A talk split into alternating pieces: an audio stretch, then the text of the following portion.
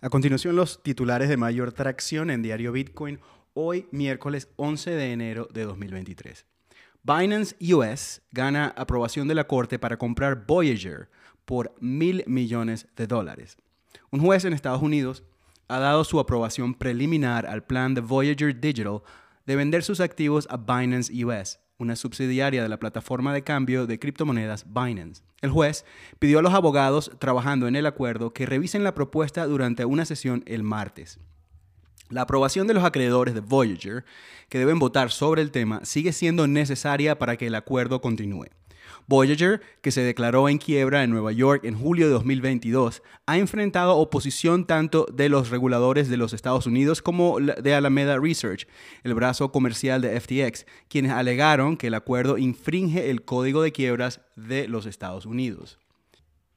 Binance recibe luz verde en Suecia mientras el CEO adelanta planes de crecimiento para 2023. Binance eh, recibe aprobación en Suecia por las autoridades de supervisión financiera y esta es su séptima licencia en Europa. Residentes suecos podrán comprar y vender criptomonedas en euros y utilizar la tarjeta Visa del intercambio. También, mientras otros exchanges y empresas en el sector anuncian despidos, Binance espera aumentar su plantilla de empleados entre un 15 a un 30% este año 2023. Gemini finaliza su programa Earn de cripto recompensas en medio de disputas con Genesis y DCG. Esto se ha puesto horrible eh, ha sido una batalla de tweets e insultos entre los Winklevoss y Barry Silbert. Eh, Gemini, el intercambio de criptomonedas, los gemelos Winklevoss, ha cerrado su programa de recompensas de staking, Gemini Earn, debido a una disputa con el prestamista de criptomonedas Genesis y su empresa matriz DCG DCG. El intercambio rescindió los acuerdos de préstamos de clientes con Genesis Global Capital y requirió que se devuelvan todos los activos pendientes en el programa.